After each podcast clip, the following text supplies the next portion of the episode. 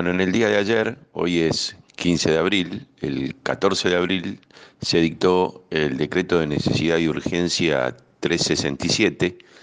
vinculado con el problema del COVID-19 y, eh, la posibilidad de ser declarado una, determinado como una enfermedad profesional. Eh, voy a obviar la cuestión de los de los eh, fundamentos del decreto y nos vamos a circunscribir al articulado del mismo y ver eh, hacia, dónde, hacia dónde se ha inclinado el Poder Ejecutivo eh, o cómo ha establecido el Poder Ejecutivo esta particular circunstancia o cómo ha regulado esta particular circunstancia. Lo primero que hay que analizar es y, ver que el, decreto ha distinguido entre los trabajadores que eh, están realizando tareas de carácter esencial y los trabajadores que realizan tareas en el área de salud. Eh, por supuesto que después vamos a tener que eh, determinar, como, siempre todo requiere de una cierta determinación, a qué nos referimos el área de salud, si nos referimos exclusivamente a las personas que hacen la tarea de prestación de salud o también nos eh, incluimos al personal administrativo. Me parece que esta segunda opción debería ser la razonable, es decir, incluir a todas las personas que por el contacto o la posibilidad más, más lógica de contacto con la exposición a, contagiarse eh, deban ser alcanzados por la disposición. Pero retomando, eh, ellos son la excepción a la regla, es decir, la regla es los que a los trabajadores, está prevista en el artículo primero, que son los trabajadores que realizan tareas de carácter esencial. Bueno, eh, la norma establece la enfermedad dentro del grupo de enfermedades no listadas, lo cual es lógico porque eh, no, está, no es listada. O sea, es cierto que el DNU podría haber eh, establecido o haber incorporado eh, el, el COVID-19 que se produce por el coronavirus SARS-CoV-2 se podría haber incluido dentro de las enfermedades listadas. Podría haber sido una, podría haber sido, eh, una posibilidad. Eh, pero la ley, el, decreto, lo que establece es que esto se va a tratar como enfermedad eh, no listada. luego, lo que se ve con claridad y que genera, vamos a ver, alguna dificultad, es esta idea, o usted habla de presuntivamente. Eh, está en el primer párrafo del artículo primero. Dice, se considera presuntivamente una enfermedad no listada. Entonces vamos a ver cómo, vamos a ver cómo juega en la, eh, en la posibilidad de un conflicto el concepto presuntivamente. ¿Por qué? Porque si yo establezco el criterio de presunción, eh, estoy hablando de presunciones legales. La presunción legal lo que modifica son las cargas probatorias,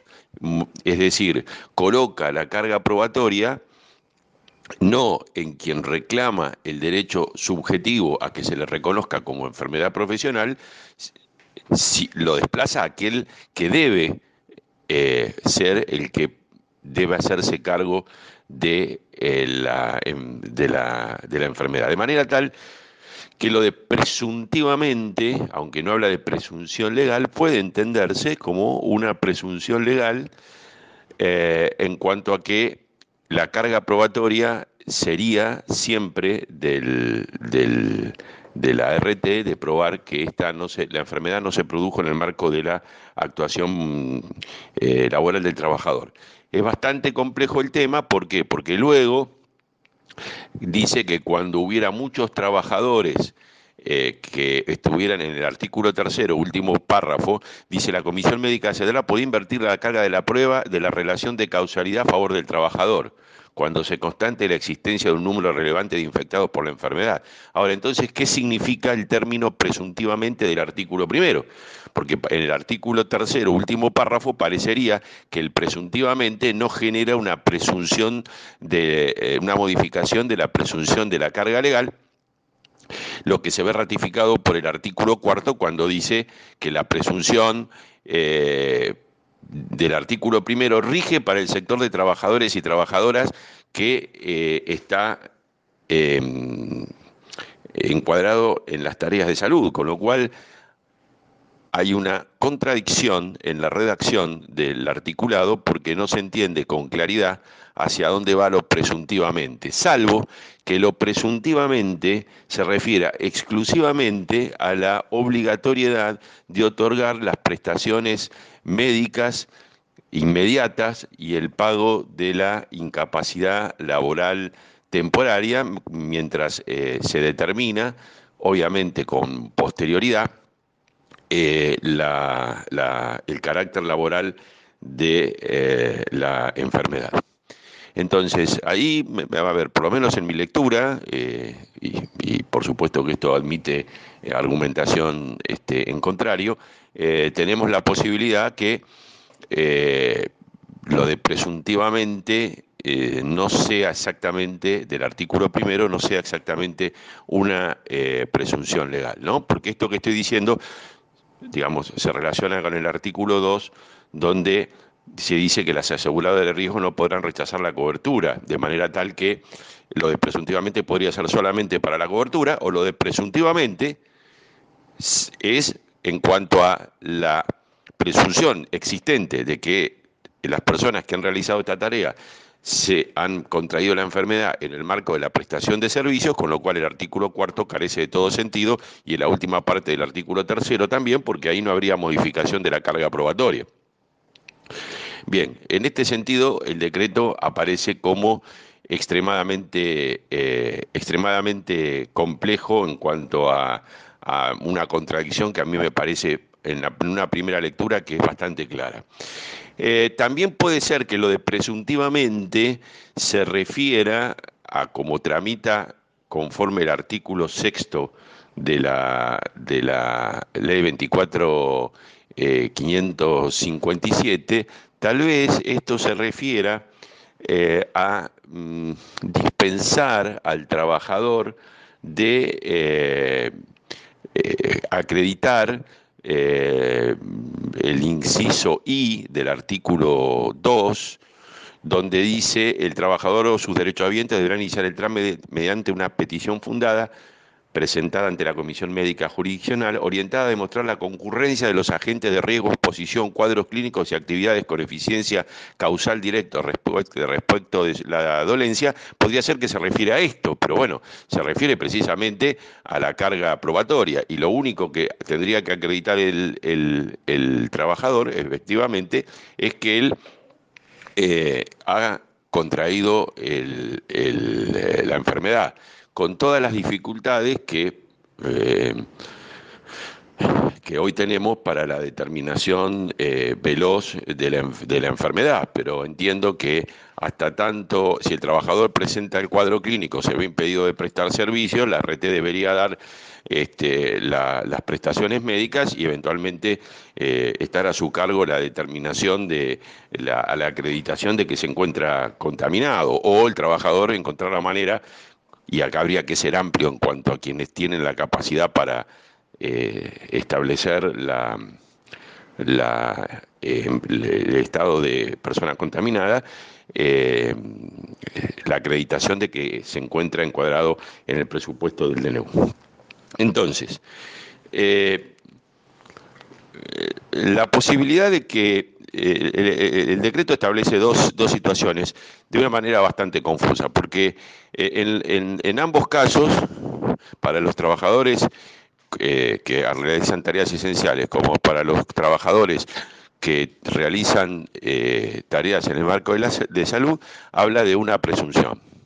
Con lo cual, lo que parecería que el presuntivamente no es lo mismo que presunción y por lo tanto que hay ahí una modificación de las, de las eh, cargas procesales en cuanto de las cargas probatorias en cuanto a la acreditación del DNU. Eh, esto también se vincula con algo que me parece esencial y es que eh, y un poco en la, en la, en la, en la entrevista que,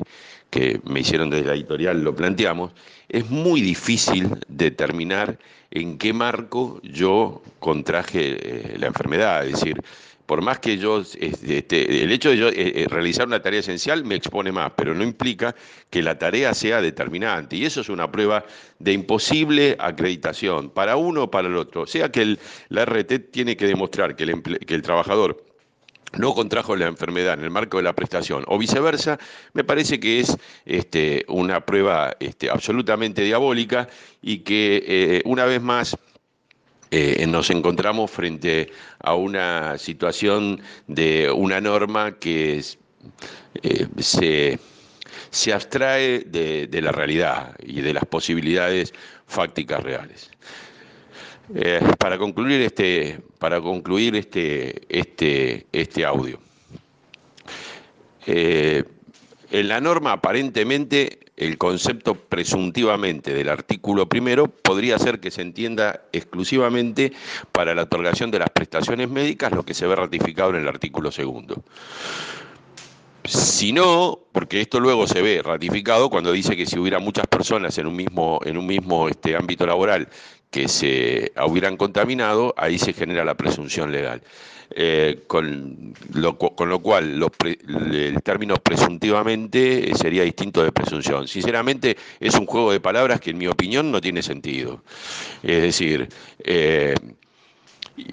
se debería o es probable que el término presuntivamente se entienda siempre como que el trabajador eh, se,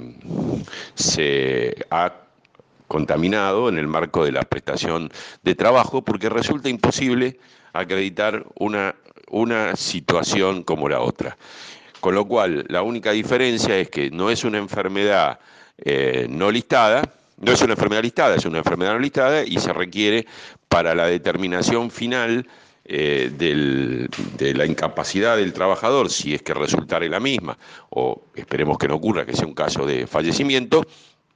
el trámite previsto en el artículo sexto que necesariamente requiere de un dictamen final de la Comisión Médica Central. Y en el caso de los trabajadores en el área de salud se requiere exactamente el mismo trámite en cuanto a, eh, al, al previsto en el artículo sexto con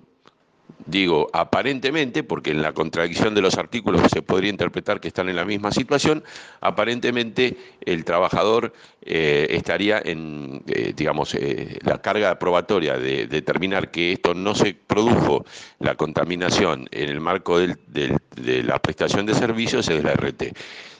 En cualquiera de las circunstancias, acreditar o no acreditar que un trabajador, una persona, contrajo una enfermedad que no hay manera de determinar en qué momento la contrajo, resulta una abstracción carente de todo sentido y en este punto el decreto es, eh, el DNU es eh, absolutamente deficiente desde, el punto, desde cualquier punto de vista eh, que se lo quiera mirar y lo que obliga al trabajador o a los derechohabientes del trabajador a realizar todo el trámite previsto en, el artículo sexto de la ley 24557 como enfermedad no listada. Bueno, espero haber sido claro. Eh, uno siempre intenta hacerlo, pero no siempre eh, lo logra. Y como siempre digo, esto dependerá de cómo interpretemos este, este decreto de necesidad de urgencia, que es más una muestra, en mi, en mi opinión, eh, de desorientación normativa sobre cómo afrontar este problema de una forma eh, medianamente equilibrada. Es más el producto de la desorientación real que otra cosa. Los saludo y lo, nos veremos en alguna otra oportunidad.